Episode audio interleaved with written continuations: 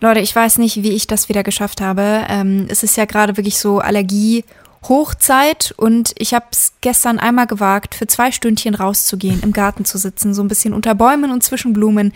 Ähm, und dort ging es tatsächlich noch nicht los, erst als ich wieder nach Hause gekommen bin.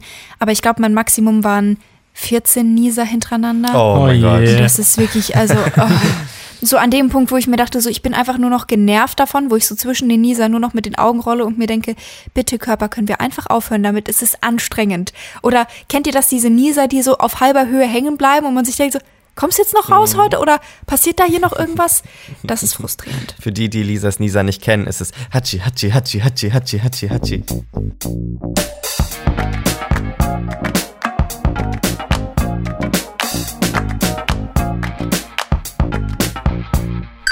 Hey und herzlich willkommen zu einer neuen Folge und bei euch so, das hier ist eine unserer wunderbaren Laberfolgen und mit mir hier sitzen der liebe Felix Hallo, guten Morgen. und der liebe Aaron. Hallo. Und ich bin Lisa und es freut mich gerade auch sehr, wie ich schon sage, mit mir sitzen hier so, als wären wir in einem Raum. Ja. Aber im Geiste sind wir das. In Wahrheit befinden wir uns in drei verschiedenen Städten, Das aber durch die stimmt. Magie des Internets ist es wieder einmal möglich, dass wir uns alle drei hier äh, sehen.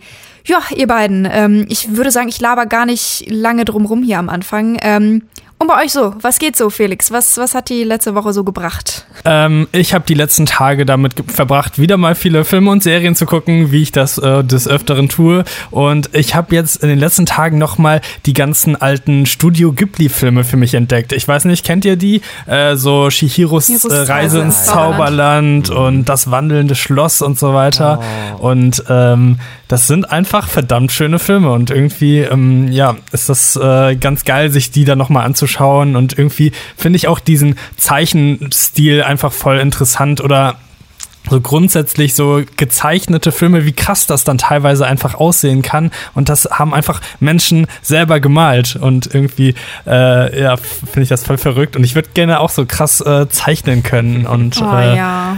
ja, irgendwann nehme ich mir das mal vor und werde noch vielleicht äh, krasser Künstler so im Alter oder so. Aber sind die nicht auch voll traurig? Also ich kann mich nur daran erinnern, dass ich Shihiros Reise ins Zauberland mal halb geguckt habe und dann irgendwie, keine Ahnung, mir das zu traurig war oder zu weird oder irgendwie sowas. Ich weiß aber auch nicht mehr, wie alt ich war, als ich das geguckt habe. Vielleicht ist das auch irgendwie so eine weirde Kindheitserinnerung, die so ein bisschen, ja, verschwommen ist. Die sind teilweise schon, schon ein bisschen weird und ähm, ich frage mich auch teilweise, ob die wirklich, also die sind ja auch für Kinder freigegeben und für Kinder gemacht und ich frage mich, ob das dann nicht ähm, manche Kinder vielleicht dann doch eher verstört, als äh, dass man da irgendwie dann Spaß dran hat.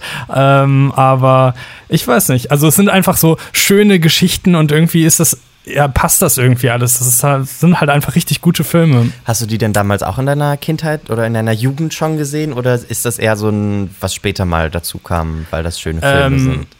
Also Shihiros Reise ins Zauberland ähm, habe ich auf jeden Fall auch in meiner Kindheit geschaut. Ähm, und die anderen Filme glaube ich nicht. Also konnte ich mich jetzt zumindest nicht dran erinnern und habe das jetzt nochmal so nachgeholt, äh, weil ich einfach gemerkt habe, wie viele Filme es da gibt. Also wie viele ja, japanische Filme das ja äh, sind. Und ähm, ich glaube, also das ist so ein kleiner Schatz, den ich entdeckt habe, wo ich jetzt irgendwie äh, da noch ganz viel ausprobieren kann, weil es auch ja auch recht viele gibt und irgendwie ähm, ja scheinen die bisher, also mir haben die bisher alle sehr sehr gut gefallen irgendwie ja. Aber voll gut. Kennt ihr, kennt ihr das Problem, wenn man irgendwie so als Kind etwas sehr, sehr gerne gemocht hat, ob das jetzt ein Ort war, ein Film, ein Lied oder whatever, und dann äh, schaut man sich das nochmal an, so im Erwachsenenalter, und dann merkt man so, hm, also irgendwie jetzt gar nicht so toll Oh ja. irgendwie. Leider ja. Aber es ist doch schön, dass die dann noch, die noch so schön geblieben sind, die Filme. Ich finde Ja, das auch voll. immer toll, teilweise bei Disney-Filmen oder so, wenn du dann so eine gewisse Humorebene, die da noch mit drin ist, erst als erwachsene Person dann bemerkst. So dieses, ach okay, ach das ist das, so irgendwie Anspielungen und ah ja, okay, das ist damit gemeint, wo du als Kind also auch irgendwie merkst, wenn du im Kino bist, so an den Stellen lachen die Kinder und an den Stellen lachen die Erwachsenen. Und ähm, ja. Ja. das finde ich auch mal ganz spannend, wie sich da so die Wahrnehmung im Laufe der Jahre entwickelt. Ja, und bei dir so, Aaron, was macht, was hat deine Woche so an spannenden Erkenntnissen hervorgebracht? Ja, du sagst es. Ich hatte eine ja, Erkenntnis, muss man sagen, die mir schon länger unterbewusst, glaube ich, klar war. Aber ich, ich glaube, ich wollte es vielleicht auch einfach nicht so richtig wahrhaben. ich glaube, ich bin ein sehr impulsiver Mensch, beziehungsweise eher ein impulsiver Käufer, weil wie das so oft im Leben ist, habe ich mich und mein Verhalten mal wieder analysiert und mir ist aufgefallen, wenn ich etwas im Internet sehe oder wenn ich was bei Freunden sehe oder im Fernsehen oder in einer Zeitschrift oder sonst wo, dann gucke ich mir das an und wenn ich denke, oh mein Gott, das ist cool, dann will ich das sofort kaufen und ich denke, ich brauche das jetzt und ich das muss jetzt hier sein und in meinem Leben existieren und das ist das ist etwas, das wird mein Leben auf jeden Fall verbessern. Und ähm, ich muss mich dann zurückhalten und ich bin auch dann gut darin, die Sachen nicht zu kaufen, obwohl der Wille sehr, sehr groß danach ist. ähm, weil ich weiß, ich werde dieses Zeug niemals benutzen. Niemals, niemals, niemals. Das wird hier rumstehen und vollstauben. Und ähm, das, das passiert mir mit allem Möglichen. Also das können Pflegeprodukte sein, das können mhm. äh, Musikinstrumente sein, das kann Technik sein, das kann äh, Küchens Küchenutensilien sein, wirklich alles.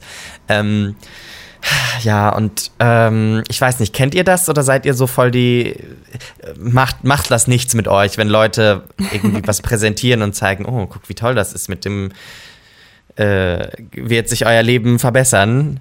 Seid ihr dann so, dass ihr sagt, ja, ja, oder seid ihr so wie ich, dass ihr dann denkt, oh mein Gott, ja, das stimmt? Also erstmal, Aaron, finde ich es krass, dass du hast ja doch irgendwie eine recht gute Impulskontrolle.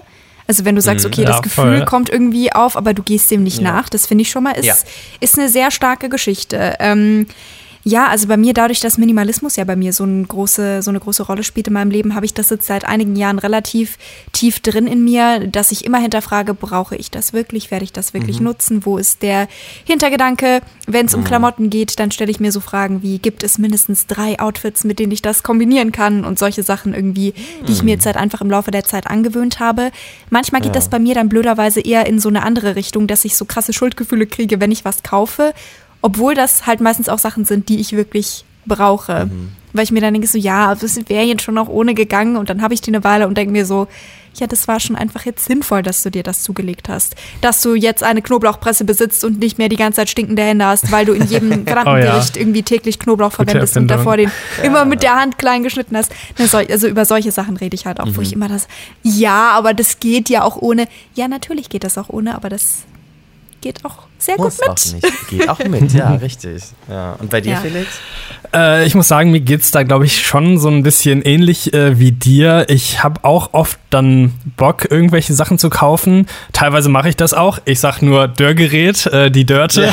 ja. Die ähm, kleines ja. Update. Nutzt du die eigentlich äh, noch? Ja. ja. Also, natürlich nicht. Also nein. Die kurze Antwort ist nein. Die kurze Antwort ist nein. Äh, die andere, also die längere Antwort ist, äh, natürlich habe ich da jetzt häufiger mal Apfelchips mitgemacht, ähm, eine Zeit lang und habe auch noch vor, so, so Müsli-Riegel und so selber zu machen, weil das damit auch geht. Aber ähm, ich glaube, das ist noch wieder jetzt in weiter Ferne und ähm, ich weiß nicht. Ja, also man benutzt es nicht wirklich häufig. Ähm, ist jetzt keine Kaufempfehlung. Und ähm, ja, sonst geht mir das halt wirklich auch häufig so, dass ich dann so hin und her gerissen bin, ähm, aber mich jetzt auch in letzter Zeit ähm, ja dahingehend entwickelt habe, dass ich äh, dann auch sage, nein, ich brauche das nicht. Es ist zwar schön, es wäre nice to have, aber ähm, es ist einfach Quatsch und ich will auch nicht, dass meine ganze Wohnung vollgemüllt ist mit Kram und äh, deswegen versuche ich dann auch eher jetzt so langfristig den Minimalismusweg zu gehen und äh, nicht jeden Scheiß zu kaufen. Auch wenn es manchmal schön ist. Aber ich finde, genau das kann einem auch halt so langfristige, schlaue Entscheidungen nochmal so richtig erschweren. Weil ich merke das bei Sachen, wo ich weiß, das wäre okay, das jetzt zu kaufen. Ich brauche aber so ein Jahr lang, bis ich die Entscheidung getroffen habe und sage, ja, okay, ich kaufe das jetzt, weil das ist legitim, du darfst es jetzt ruhig kaufen. Ähm, zum Beispiel aktuell ist bei mir in meinem Kopf diese Entscheidung, hm, sollte ich mir ein neues Sofa kaufen. Ich war nämlich pre-Corona in einem Möbelhaus und habe, ich übertreibe nicht, wenn ich sage, das perfekte Sofa gefunden. Und ähm, ja, mein Sofa ist okay, aber es ist halt, es ist, also es ist funktioniert, man kann sich drauf hinsetzen, ja. Man kann sich nicht schön drauf hinlegen, man kann sich nicht bequem mit mehreren Leuten da draufsetzen und es ist jetzt auch nicht das fancyste Sofa. So.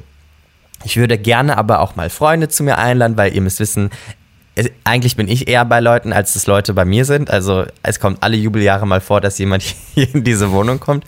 Ähm, und da wäre natürlich, wäre es schön, wenn man so ein Sofa hat, wo man sagt, komm, wir flezen uns jetzt hier hin und legen uns hier drauf und das ist einfach bequem und es ist ein schönes Sofa und man möchte sich hier so hin, hinchillen und ähm, denke, dass es eigentlich vollkommen eine legitime Entscheidung wäre, dieses Sofa zu kaufen. Vor allem, weil ich das jetzt auch seit Monaten haben möchte und nicht das im ersten Moment gekauft habe, wo ich sehr stolz drauf bin. Aber ich finde, jetzt ist der Moment, wo ich sage, ja, es wäre jetzt schon okay. Wer also, jetzt könnte man. Könnte ich sehe den machen. Mehrwert. ja, und ich, das finde ich, das macht es halt ein bisschen schwer, weil ja, ich habe diese Kontrolle, das dann zu unterdrücken, diesen Wunsch, aber wirkliche Entscheidungen, so die vielleicht ganz sinnvoll sind, ähm, die schleppe ich dann sehr lange mit mir mit, mhm. bis dann endlich mal die Entscheidung fällt. Naja. Ja, aber ähm, speaking of Kaufentscheidung fallen, Lisa, was hast du uns denn so mitgebracht diese Woche? Ja, hm? ich habe mir ein MacBook gekauft. Uh, Yay, congrats. Ja, das war eine Entscheidung, die mir schon ganz lange in meinem Hinterkopf äh, herumgeschwebt ist, weil ich jetzt einfach generell seit einiger Zeit auf Apple-Produkte umgestellt habe und ähm, aber natürlich davor versucht habe, irgendwie meine andere Elektronik so lang wie möglich zu halten.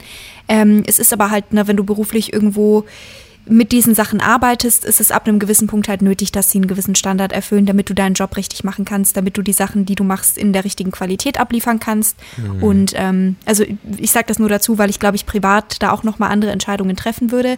Ich glaube, wenn mhm. ich nur als Privatperson unterwegs wäre, hätte ich immer noch mein olles LG G3 und gesagt, du, die Fotos, das, was das macht für privat, ist das völlig okay.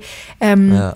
Und ich versuche dann auch immer Elektronik, also jetzt zum Beispiel mein altes Handy geht an meinen Papa, danach geht das, wenn es wieder Neues gibt bei mir, so geht es halt weiter an meine Mutter.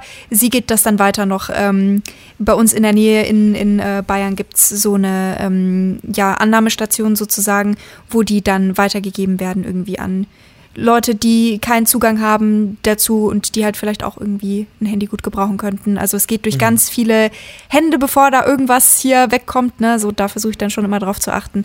Und so ist das jetzt bei dem Laptop auch, weil er meine Arbeitszwecke nicht mehr erfüllt. Mhm. Ach, und ich war dann die ganze Zeit so, ja, aber vielleicht kann ich das noch irgendwie umgehen und vielleicht mhm. hier und da und bla. Und ja, habt jetzt dann aber auch eingesehen, das ist einfach sinnvoll. Und wenn ich eh mit den anderen Sachen schon mit Apple-Sachen arbeite, dann kann man das. Ach, ich, ich freue mich auf den Moment, wo ich einfach all meine Daten auf allen Geräten habe und nicht ständig Sachen hin und her schicken muss, was immer ewig ja. dauert und was, ja. Also es ist einfach praktikabler und ich, ich freue mich drauf. Ja. Merkt ihr, wie ich diese lange Kurve schlage, um zu erklären, dass das okay ist, dass ich das gekauft ja. habe? So läuft das in meinem Kopf ab. Jedes Mal, wenn ich irgendwas kaufe. Nee, also das ist wirklich in Ordnung. Ja, wir haben für alles andere nachhaltige Alternativen gefunden. Also so nachhaltig es eben sein kann, wenn man von Elektronik spricht. Ähm, ja. Ja, aber so viel zu diesem Thema. Es soll ja, heute ankommen. Ich bin sehr gespannt. ja. ja. und ich meine, ich finde es, äh, also persönlich, es gibt nichts Nervigeres, als wenn man irgendwie an einem Computer sitzt, irgendwie ein Video schneidet und dann funktioniert das alles nicht richtig. Ja. Und deswegen einfach, also ich brauche einfach ein Arbeitsgerät, äh, dem ich irgendwie vertrauen kann, das einfach so funktioniert, wie ich das gerne hätte ähm, und mir nicht super viel Zeit und Nerven raubt. Und deswegen ist es, glaube ich, grundsätzlich sinnvoll, auch auch in Technik zu investieren, wenn man damit irgendwie mhm. hauptberuflich arbeitet. So.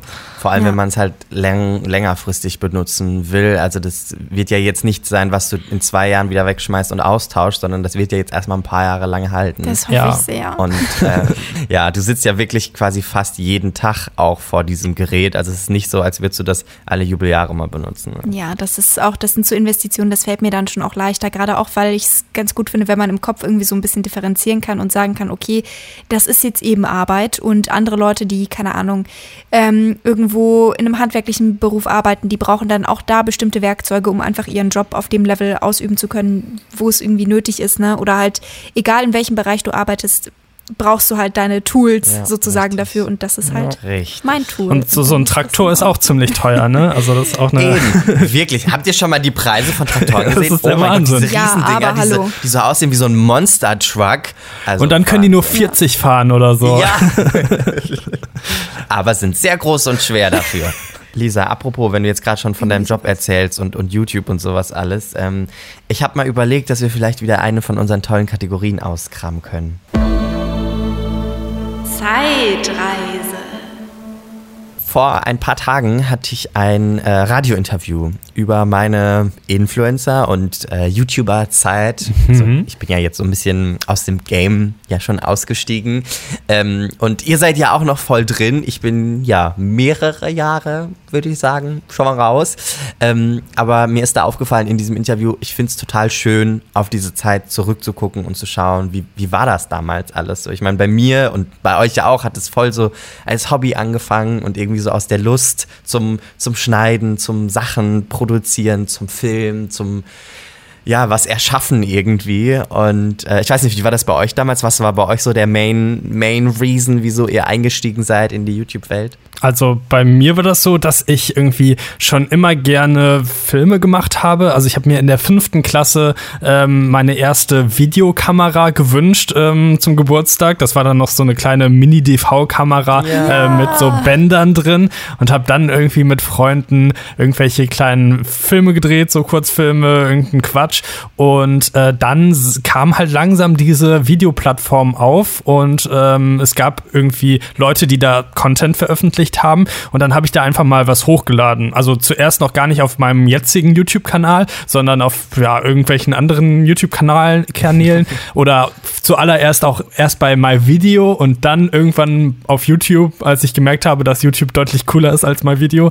ähm, und genau, dann habe ich gesehen, dass es da Leute gibt, die da so regelmäßig Videos hochladen und da auch so vor der Kamera sind und irgendwelche Sachen machen. Und weil es irgendwie schwer war, immer Leute zu finden, die mir helfen mit meinen Videos, weil ich hatte das halt als Hobby und meine Freunde habe ich mehr so gezwungen, dass sie mir helfen bei meinen Kurzfilmen.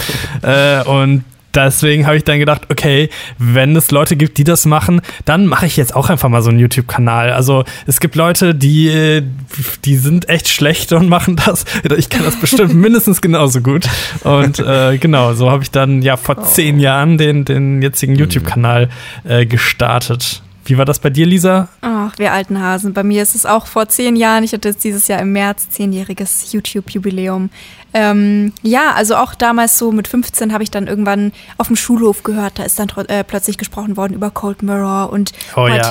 Und die Außenseiter und so die ganzen Kanäle, die es halt damals, also die damals groß waren und ähm, da war ja auch die Auswahl in Deutschland noch gar nicht so groß. Da war dann so, uh, die haben 10.000 Abonnenten, uh.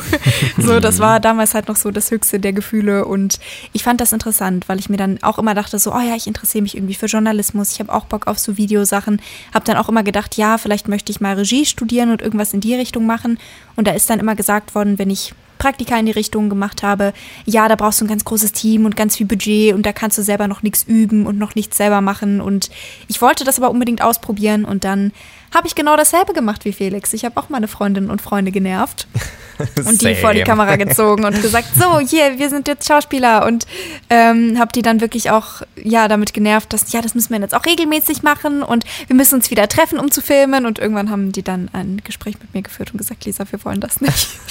Oh nein. Ja, beziehungsweise sie haben mir eine WhatsApp, äh, eine äh, Facebook-Nachricht damals geschrieben und gesagt, bitte nimm alles runter, wo wir drin sind. Das hat mir ein bisschen das Herz gebrochen. Ähm, ja, aber dann ab dem Zeitpunkt habe ich den ganzen Spaß auch alleine gemacht. Aber ja, das ist, ach Gott, ich kann mich erinnern, wie ich dann teilweise Sachen mit so Kuscheltieren und sowas, die dann, so Stop-Motion-Sachen, wo ich dann so im Off-Text drüber gesprochen habe und ganz viel ganz, ganz ja. unlustiges und ganz weirdes Zeug und auch mit den Mini-DV-Kassetten. Das war echt das, das Ja. Geilste mit denen, die musstest du dann immer wieder zurückspulen, manuell und dann konntest du da wieder drüber filmen. So, oh nein, oh, jetzt glitscht das wieder mit dem, was ich davor gefilmt habe und jetzt zieht man das wieder halb durch und, und ja, dann auch ja, das und vor allem das dann, so. Ach, genau, das musste man dann auch in Echtzeit auf den Computer Ja. übertragen. Ja, das heißt nicht hat das einfach quasi so aufgezeichnet. Ja, genau. ja. Nicht Ja. einfach kopieren oder rüber airdroppen oder was auch immer, sondern schön dann Ja. da eine Stunde neben sitzen, wie da eine Stunde Videomaterial übertragen wird. Und das Hochladen früher bei YouTube, das hat ja eine Nacht immer gedauert. Ich habe das echt immer über Nacht gemacht oder manchmal über mehrere Tage, weil wir irgendwie so schlechtes Internet hatten. Und das war dann auch alles in 4 zu 3 und ich hatte damals natürlich auch keine Beleuchtung zusammen äh, zu Hause und meine Familie hat halt im Erdgeschoss gewohnt und da ist halt immer irgendwie super dunkel gewesen und dann hat mein Papa mir irgendwann so einen Baustrahler gegeben, den man dann da aufstellen konnte, um zu filmen und der ist aber immer nach 10 Minuten so warm geworden, dass man den wieder abnehmen oh, ja. lassen musste. Ja, so Baustrahler ja. hatte ich auch, so richtig heiß werden die ja, ja. ne?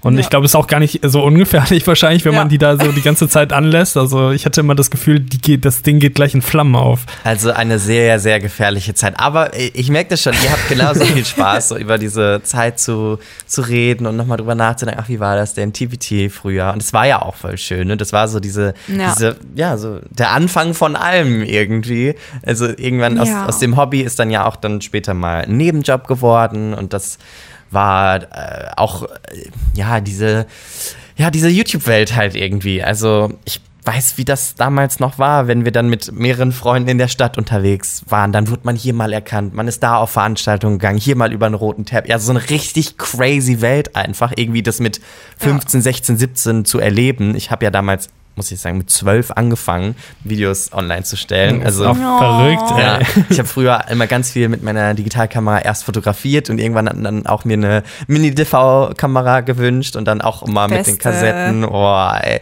Aber das war, das war so toll und hat so viel Spaß gemacht und ähm, ja, irgendwie das mir hat das so voll die Erfüllung gegeben. Irgendwie in der Schule kam es jetzt nicht so mega cool an. Also ja. da kam schon äh, ja die ein oder andere Mobbing-Erfahrung mit bei rum. Natürlich sowohl online auch, ne, in den, in den Kommentaren irgendwie weiß jetzt nicht, ob sich das verschlimmert, verbessert hat mhm. über die letzten Jahre, aber auch damals hatten Leute schon anonyme Accounts, wo sie dann böse, böse Sachen geschrieben haben, die man mit 12 oder 13 vielleicht nicht lesen will.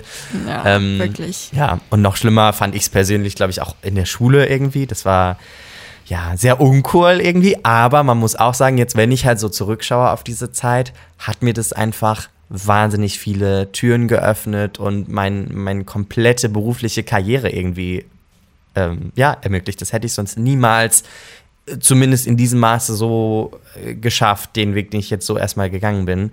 Und ich bin unglaublich dankbar dafür, wie das halt alles so passiert ist. Und ähm, ich meine, es ist natürlich nichts irgendwie so in den Schoß gefallen, aber das hilft natürlich, wenn man sagt, hey, ich habe zwölf Jahre Erfahrung mit audiovisuellen Medien. So, natürlich war es am Anfang ja. Kinderquatsch, natürlich.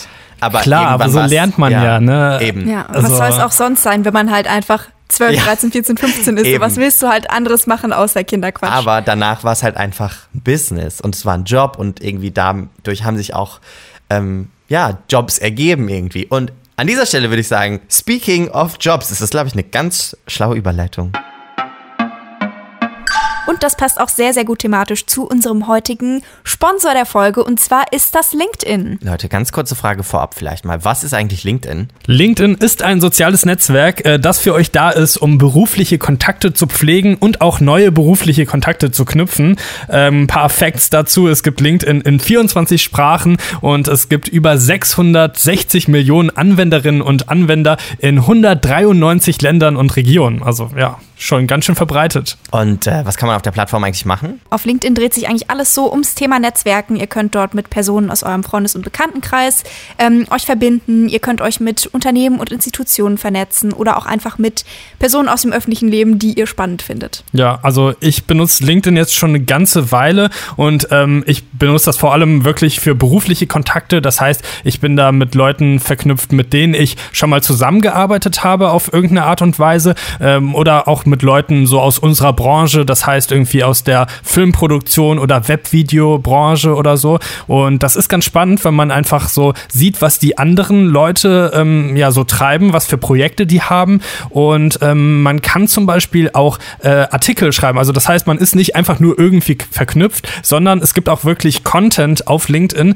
und ähm, es gibt da Leute, die echt viele sehr, sehr spannende Artikel schreiben. Gerade aktuell ist natürlich das Thema TikTok äh, in meiner Timeline zumindest super verbreitet. Ja, äh, super viele Leute schreiben darüber. Es gibt dann äh, ja irgendwelche äh, Studien oder irgendwelche Tricks oder was man da alles machen kann. Also es ja, es gibt super viele Inhalte. Also ich glaube, gerade für uns als Selbstständige ist das super spannend, weil wir ja immer mit unterschiedlichsten Menschen zusammenarbeiten müssen. Und ähm, so kann man einfach ja in Kontakt bleiben und da vielleicht auch nochmal Leute finden, mit denen man zusammenarbeiten könnte. Ja, also ihr habt ja dort auch die Möglichkeit, jetzt neben den Artikeln, die ihr lesen und selber schreiben könnt, euch einfach generell auszutauschen mit Leuten, Fragen stellen, irgendwie up-to-date zu bleiben über Themen, die euch halt interessieren und jetzt nicht nur die einzelnen Leute, die auf der Plattform aktiv sind, veröffentlichen Artikel, sondern es gibt die auch von LinkedIn selbst. Das heißt, denen könnt ihr auch folgen und bekommt da spannende Inhalte.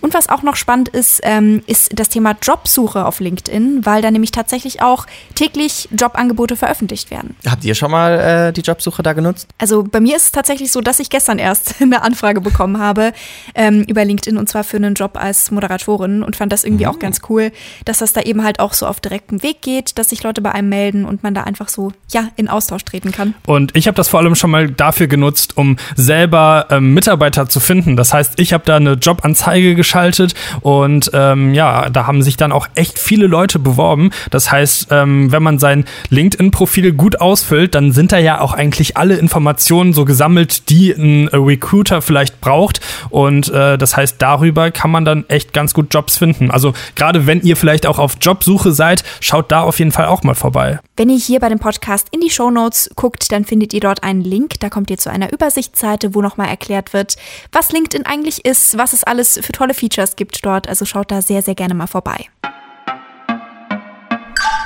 Ja, Leute, und was ist sonst so passiert bei euch in letzter Zeit? Felix. Also das äh, Spannendste, was bei mir so die letzten Tage passiert ist, war, äh, dass ich endlich mal wieder einen richtigen Dreh hatte. Das hatte ich jetzt in den letzten Corona-Wochen gar nicht so richtig, also so einen richtigen Außendreh.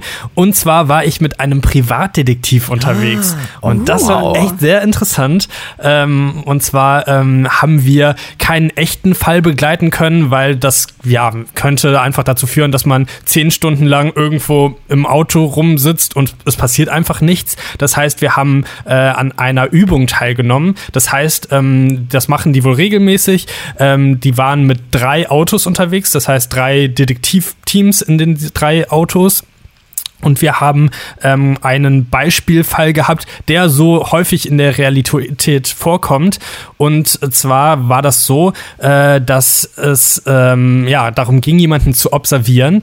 Ähm, diese Detektei, bei der ich jetzt war, äh, die sind vor allem darauf spezialisiert, dass man sowas wie Lohnfortzahlungsbetrug aufklärt. Das heißt, jemand meldet sich einfach krank ähm, und anstatt, dass man dann irgendwie wirklich krank zu Hause ist, geht man einfach irgendwo an anders arbeiten, so schwarz oder so. Äh, das heißt, ähm, ja, das ist natürlich verboten und äh, Arbeitgeber haben natürlich Interesse daran, äh, dass äh, das aufgeklärt wird und man dann vielleicht mal mit den Mitarbeitern sprechen kann und sagt, okay, das ist nicht so cool.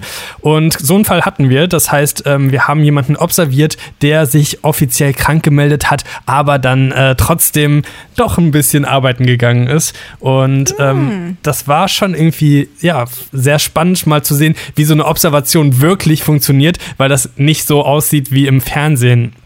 Also was zum Beispiel der Fall ist, ich habe ja gerade schon gesagt, die, äh, die, waren mit drei Autos unterwegs. Das heißt, es ist nicht so im, wie im Film, dass irgendwie zwei Detektive in einem Auto direkt vor dem Haus parken und dann da irgendwen beobachten, sondern es gibt ähm, mindestens drei Autos, die, ähm, also ein Auto steht dann vielleicht irgendwie vor der Wohnung oder dem Haus mit Sichtkontakt und zwei andere Autos sind äh, so positioniert, dass sie alle Abfahrwege von der Adresse irgendwie ähm, anfahren können. Das heißt, die, äh, wow. äh, ja, wenn man eine Straße hat, dann ist das eine Auto in die eine Seite gerichtet, das andere in die andere Seite. Das heißt, wenn derjenige irgendwie rauskommt und irgendwo hingeht oder losfährt, dann äh, kann man den perfekt verfolgen.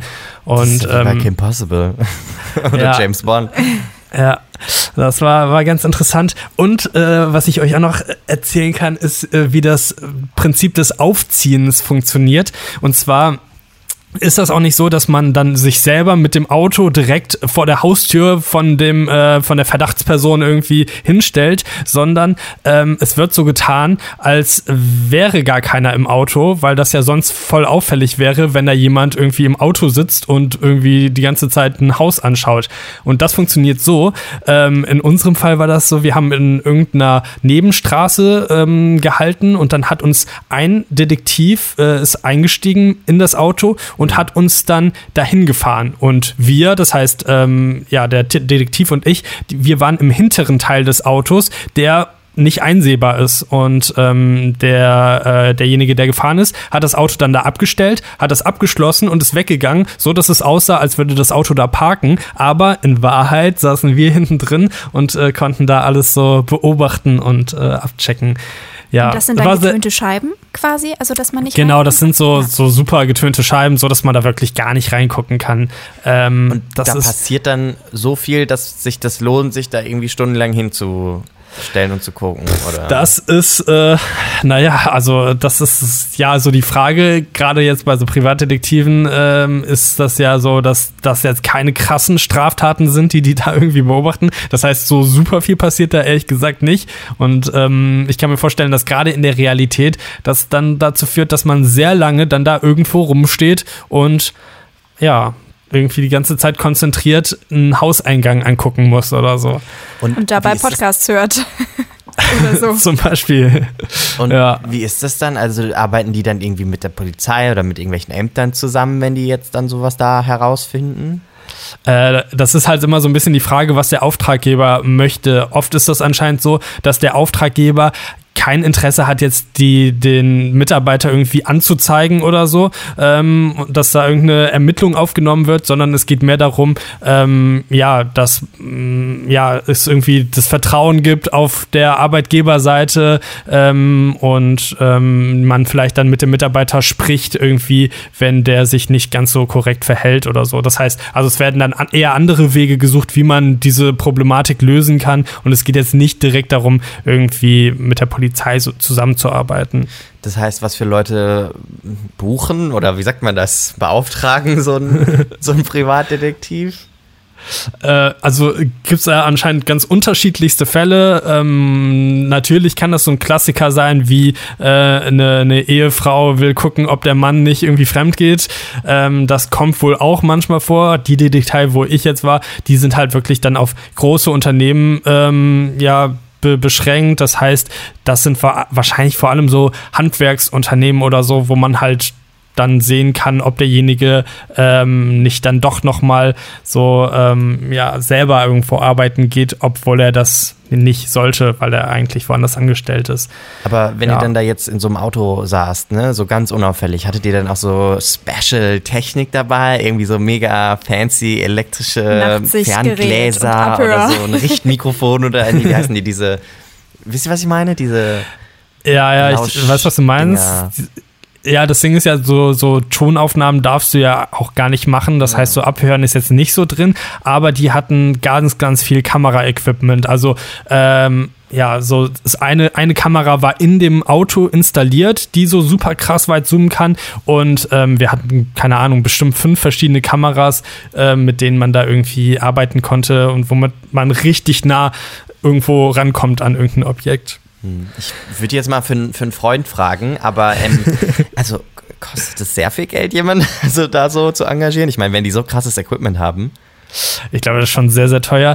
Äh, jetzt so ganz genaue Preise weiß ich nicht, aber äh, ich glaube, so ein Detektiv kostet schon so 100 Euro die Stunde und wenn du dann jemanden observierst, was mehrere Tage dauert, dann kann das, glaube ich, wow. ganz schnell ganz schön teuer werden. Okay. Und ähm, ja, nach deinem großen Detektivtag willst du jetzt umschulen? Gehst du zur VHS oder? Ja, auf Wiedersehen, Webvideoproduzentenkarriere. Mal gucken. Also ich kann mir vorstellen, dass es halt schon gekauft. ja, also irgendwie, es ist super geil, das mal gemacht zu haben, weil das irgendwie natürlich so voll spannend ist und irgendwie als Kind hatte ich auch so einen äh, Detektivkasten und fand das immer interessant.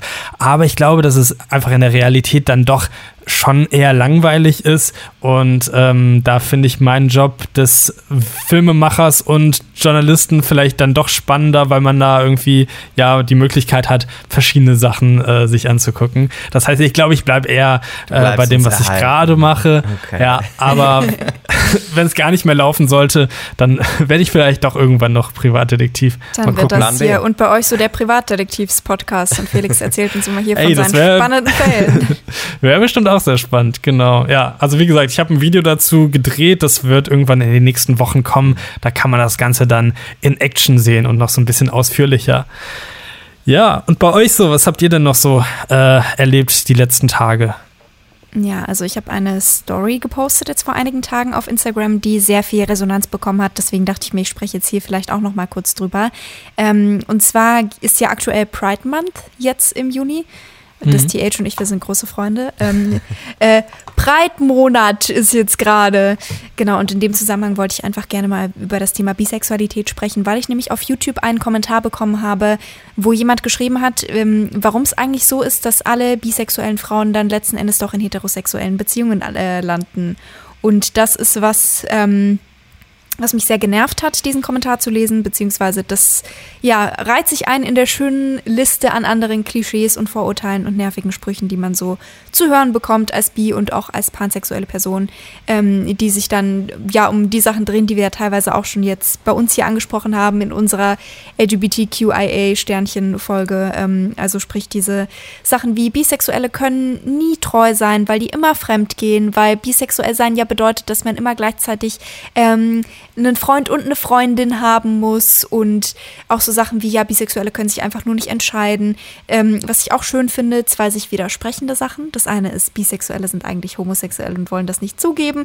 Und das zweite ist ja dieses besagte, aber sie sind alle in Hetero-Beziehungen oder landen alle in Hetero-Beziehungen. Also ganz viel verquerer Scheiß und da war es mir einfach wichtig, mal so ein bisschen damit aufzuräumen. Und ich fand es sehr schön, weil ich da wirklich das Gefühl hatte, dass ja, man einfach mit einer Instagram-Story viel bewegen kann bei Leuten, die selber Erfahrungen gemacht haben mit diesen Themen, denen das selber wahnsinnig auf die Nerven geht. Ich habe so, so viele Nachrichten bekommen von Leuten, die mir erzählt haben, sie sind auch bi- oder pansexuell und sind so genervt von dieser Scheiße oder trauen sich teilweise gar nicht mehr darüber zu reden, weil sie eben Schiss haben, dass solche Sachen zurückkommen. Und hm. deswegen wollte ich jetzt auch euch mal fragen, ob ihr schon mal irgendwie konfrontiert wart oder gehört habt von irgendwelchen blöden Klischees über ja, LGBTQIA-Sternchen, ob das in eurem Alltag auch schon mal eine Rolle gespielt hat. Voll. Also ich glaube, immer wenn man mit Menschen darüber spricht, die nicht wirklich im Thema sind und vielleicht kleine homophobe Antipathie da schon mitschwingt und du dann allein, wenn man von LGBTQIA Sternchen spricht oder LGBTQ Plus oder so, ist, ah, dieser Genderwahn, oh mein Gott, es gibt nur Männer und Frauen und die sollten zusammen leben und heiraten und Kinder kriegen. Ja, das ist so dann diese grundsätzliche Ignoranz bei manchen Menschen, die sich dann ähm, ja, einfach äh, in jegliches Thema, was sich irgendwie daraus entwickeln könnte, so reinzieht. Und was natürlich sehr nervig ist, weil man so leider keine Diskussion führen kann. Oft äh, habe ich das jetzt mitbekommen in den letzten Jahren, wenn ich, ähm, also ich arbeite ja auch in verschiedenen Redaktionen und da haben wir auch oft mal Filme zu ähm, ja, LGBTQIA-Sternchen-Film. Äh, Themen gemacht zum Beispiel zu Konversionstherapie. Wie ist das, wenn man religiös und schwul ist oder Blutspenden oder sowas? Also all diese Themen, die es aus diesem Kosmos so gibt. Ähm, und da sich dann die Kommentare reinzuziehen, ähm, ist schon echt anstrengend. Und ja. wenn du dann mit den Menschen irgendwie in Diskurs treten willst und sagen möchtest, hey, so wie kommst du denn zu deiner Annahme? Kommt halt so Wortkotze raus. Ja. ja. Also wenn es so 0% gibt an dem an ja. Inhalt, wo man sagt, okay, da kann ich jetzt drauf einsteigen. Lass uns, lass uns doch mal drüber diskutieren, lass uns mal sprechen, lass uns vielleicht mal herausfinden, wo, wo, wo kommen deine Ansichten her, sondern wirklich 0%. Bei 1% kann man sagen, ach komm, da gehe ich mal drauf ein, wir sprechen mal, aber wenn es halt wirklich nur Bullshit ist, ja. dann habe ich auch manchmal die Hoffnung verloren und auch keine Lust, dann mich mit solchen Menschen auseinanderzusetzen, ehrlich gesagt. Apropos Bullshit, ich habe auch auf diese Story erst Antwort bekommen. Das, das liebe ich auch, wenn dieses Argument kommt. Das ist einfach, ach, ja, wo jemand gesagt hat, ja, ähm, Lisa, ich folge dir schon lange und ich bin sehr enttäuscht davon, dass du das jetzt äh, hier, solche Homo-Sachen hier propagierst, weil wenn alle homosexuell wären, dann wäre die Menschheit in 40 Jahren ausgestorben. So, was? Alles klar. Was? Wie, Alles wie kommen wir jetzt dahin? klar. Erstmal, wäre nicht das Schlimmste, was diesem Planeten passieren könnte. Ja, habe ich Ähm, aber- auch gedacht. aber abgesehen, also erstmal, was? Also erstmal, man sucht sich das nicht aus. Zweitens, wer hat davon gesprochen, dass, dass ich dafür bin, dass alle Leute auf der Welt Homos werden? Mhm. Also auch so die Formulierungen und das alles und wo du dir auch denkst, so, hat, da zwischen deinen Ohren irgendwas gearbeitet, während du das getippt hast? Oder, oder was ist da jetzt gerade passiert? Also manchmal ist es einfach auf, auf so einem Level an Absurdität auch einfach, wo ich mir denke, so, boah, Leute, also ja, Ja. übel.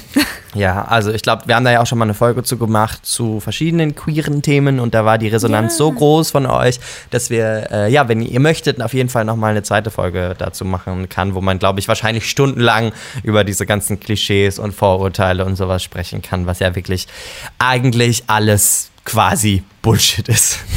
Ja, und bis dahin, bis zur nächsten Folge, habe ich dann auch die Welt einmal durch äh, homosexualisiert, nennt man das, glaube ich, ne? Ich fände es auch Ähm, gut, Lisa, wenn du jetzt aufhören würdest, über diese Homo-Themen zu propagieren und Das zu sprechen. Propag- ja, das geht mhm. wirklich nicht, muss man sagen. Ja, das ist wirklich, sollte ich mich, sollte ich mich schämen, ja. oh Mann, was für ein Blödsinn. Ich würde sagen, um, um von, von diesem Bullshit wegzukommen, gehen wir doch mal ähm, zu einer anderen unserer schönen Kategorien. Und zwar der, wo Aaron eine große Maschine in seinem Wohnzimmer anschmeißen muss. Ja, ich, as always, hier steht ein ganz, ganz, ganz großes Gerät, wo man hier so einen sehr schweren Schalter umlegen muss. Ich mach das mal kurz. Der Themengenerator. So, jetzt hier kommt ein interessanter Zettel raus. Ich lese mir den mal kurz durch. Aha, mhm, okay. Hier steht, Leute, wenn ihr nachts um vier mit dem Zug in einem winzigen Kaff hängen bleiben würdet und euch jemand abholen müsste, wen ruft ihr an? Gute Frage. Ich finde das sehr spannend, so, so dieses, diese Frage, wer sind, wer ist deine 4 Uhr nachts Person? Ja. Also so dieses oder 4, 4 Uhr nachts Freunde, Ja. ähm, finde ich immer ganz interessant, so dass, auch wenn ich mich selber frage, so wie in welchem Stadium sich irgendwo eine Freundschaft befindet oder sowas, stelle ich mir auch manchmal so diese Frage, würde ich diese Person um 4 Uhr nachts anrufen, wenn ich irgendwo gestrandet bin? Oder Mhm. würde ich mich das trauen? Wäre das, wäre das in Ordnung? Ich Hast weiß nicht, wer, wer ist bei euch diese Person? Habt ihr so eine Person? Also das Ding ist, dass die, also viele Leute, die ich so kenne, halt gar keine Autos haben. Dementsprechend würden die ja dann eher rausfallen. Und deswegen würde ich jetzt erstmal so ganz intuitiv sagen, würde ich ganz klassisch bei meinen Eltern bleiben. Ich glaube, mein Vater, der würde überall hinfahren, auch mitten in der Nacht, äh, wenn man den Oh. anruft. Ich glaube, so, also ja, kann ich mir ganz gut vorstellen. Wie ist das bei euch?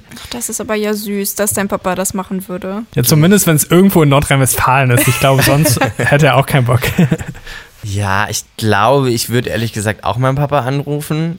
Ähm, auch das ist in meiner Jugend das doch das eine oder andere Mal passiert, dass ich diesen Anruf absetzen musste. Unter Oh. anderem Webvideopreis Köln, was war das, 2015 oder so? Oh Gott. Als ich gestrandet war, äh, Köln, Messe Deutz, bis 3 Uhr nachts, bis sich meine Eltern abgeholt haben, weil ich keinen Handyakku mehr hatte und kein Geld und keinen Zug gefunden hatte und komplett verzweifelt. Ich glaube, da haben wir auch schon mal in einer Podcast-Folge, glaube ich, drüber gesprochen. Ja, ich kann mich auch daran Ähm, erinnern. Ach, Ja, also da hat er mich schon mal abgeholt und ich würde äh, eine Freundin von mir, eine Nachbarin anrufen, die auch, also ich finde, es gibt auch, ich weiß nicht, die Frage kann man vielleicht auch weiterdrehen, wen würdet ihr anrufen, wenn ihr im Gefängnis sitzt? Weil Oh, ich finde, ja, das das, ist auch ist, nochmal Ja. Next Level, weil die würde ich sowohl nachts als auch im Gefängnis anrufen, ähm, weil ich weiß, die stellt keine Fragen. Sie wird nicht sagen, oh mein Gott, was hast du gemacht, sondern ganz judgmentfrei wird sie sagen, ja klar, ich hol dich ab, bis gleich. Irgendwie. Ja, ich weiß nicht, wen, Lisa, wen würdest du einmal 4 Uhr nachts anrufen und wen im Gefängnis? Boah, also ich glaube, ähm, meine Eltern wohnen ja sehr weit von mir entfernt. Ich glaube, wenn ich in NRW gewohnt hätte noch, hätte ich wahrscheinlich äh, einen von euch beiden angerufen und gesagt, hoffentlich geht irgendjemand von euch um 4 Uhr nachts ran und hat das Handy nicht auf lautlos, weil ich weiß, ihr beide könnt Auto fahren und ähm, wärt vielleicht zu lieb, mich irgendwo abzuholen. Ähm, jetzt hier in Berlin ist die Lage natürlich eine andere. Ich glaube, da würde ich vielleicht meine liebe Freundin Ella fragen. Ähm, und ja, ansonsten natürlich erstmal, also erstmal, ich, ich bin jemand, die ganz schlecht darin ist, überhaupt nach Hilfe zu fragen. Ich glaube, ich würde erstmal auf Ja. allen Ebenen versuchen, anders da wegzukommen. Wahrscheinlich sind wir ehrlich, wahrscheinlich würde ich eher versuchen, nach Hause zu wandern, bevor mhm. ich bei mhm. jemandem anrufe. Wahrscheinlich. Ja, ja. Stimmt, was erzähle ich hier eigentlich, ne?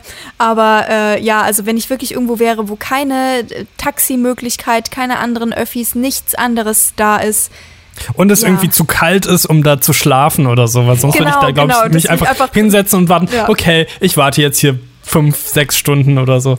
Ja, habe ich auch schon gemacht. Stimmt, ja, eigentlich, eigentlich ja. bin ich selbst meine 4 Uhr nachts Person. Ich würde mich dann da hinsetzen und mich einrollen und mir denken, bloß keine Umstände machen. Oh ähm, ja, das, das stimmt schon. Aber wen würde ich anrufen, wenn ich im Gefängnis sitzen würde?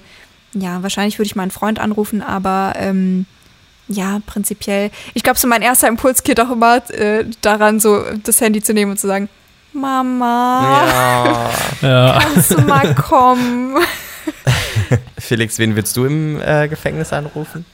Ähm, wahrscheinlich auch natürlich irgendwie, also kommt drauf an, was die, was die Umstände sind. Ähm, entweder meine Partnerin, meine Eltern oder vielleicht noch irgendwie mein, mein Manager, damit der das irgendwie regelt. Ja, stimmt. Weil oh ich meine, das ist ja. äh, halt so der Vorteil jetzt an unseren Positionen. Wir haben halt Leute, die ja. uns helfen, auch bei irgendwelchen komischen Sachen. Und das äh, sind so Leute, ja, die halt so Manager sind. Ich glaube, das ist auch was, was man sich manchmal falsch unter Managern vorstellt, äh, dass das auch eher so, so Menschen sind, die so ein bisschen Babysitter-mäßig unterwegs ja. sind und einem mit Kram helfen einfach. Oh, das ist, ich habe meine Managerin mal äh, angerufen und um Hilfe gebeten, als ich äh, die Situation hier hatte. Ich habe einen neuen Fernseher bekommen und äh, die Post hat bei uns so dieses Ding, so die klingelt einfach nicht an der Tür. So, das ist auch bei sowas Großem wie in einem Fernseher.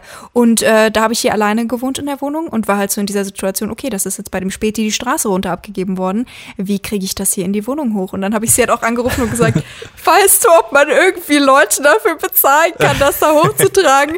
Das ist so, ich weiß nicht, ich, es war halt so eine Situation, wo gerade ähm, irgendwie Freundinnen und Freunde von mir im Urlaub waren und mhm. sowas oder halt irgend so was Blödes, wo die Leute, die ich sonst gefragt hätte, halt gerade nicht greifbar waren und ich dann halt auch irgendwie geguckt habe, wie man das gelöst kriegt und dann irgendwann hat sich eine Freundin von mir erbarmt und wir haben den zusammen hier hochgeschleppt. Ähm, aber da war auch mein erster Impuls erstmal zu sagen, Hilfe!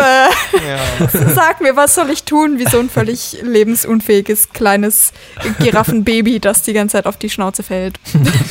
Wo wir jetzt gerade hier schon so schön über unsere Managerinnen und Manager gesprochen haben, das passt ja auch ganz gut zu unserem Thema für die nächste Themenfolge. Und zwar wollten wir mal drüber sprechen, ähm, ja, um alles wirklich rund um das Thema Journalismus und unsere Jobs. Das heißt, wenn ihr irgendwie Fragen habt ähm, rund um das Thema, was mit Medien machen, was auf YouTube oder in den sozialen Medien beruflich machen, ähm, wie unsere Wege da aussehen, wie man in den Journalismus kommt, wie auch immer, wenn es irgendwas gibt, was ihr da wissen möchtet, dann schickt uns sehr, sehr gerne Sprachnachrichten dazu, wie immer an die 0163 8586 272. Die äh, Nummer seht ihr auch nochmal eingeblendet hier im kleinen Anschau, Vorzeige, im kleinen Anschaubild, im kleinen Vorzeigebild von diesem ähm, Vorschaubild. Das war das Wort, im kleinen Vorschaubild von diesem Podcast hier. Ähm, wie immer würden wir uns natürlich freuen über Feedback auf Instagram. Da findet ihr uns ähm, unter den Namen at tomatolix für Felix, at Aaron unterstrich unterstrich David für Aaron Sie. und at Lisa Sophie Laurent für mich. Wir freuen uns natürlich auch wie immer über fünf Sterne bei iTunes und As always, all ja. stars. Genau, so viel zu dieser Woche, ihr zwei. Habt ihr, ja. noch, habt ihr noch finale Worte, die ihr loswerden wollt? Ach, guck, da gucken sie jetzt beide ganz. Komm, diese unangenehme Stille, die übergehen wir jetzt. Eine genau. schöne Woche euch allen. Bis zum Bis nächsten Mal. Woche. Tschüss.